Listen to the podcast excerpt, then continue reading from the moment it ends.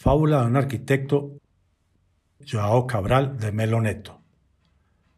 La arquitectura como construir puertas para abrir o como construir lo abierto. Construir, no como aislar y capturar, ni construir como encerrar secretos. Construir puertas abiertas en puertas. Casa exclusivamente puertas y techo.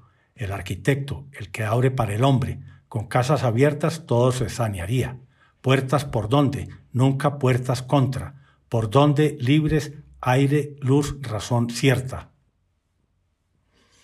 Hasta que, amedrentado por tanta cosa libre, renegó de dar a vivir en lo claro y de abierto.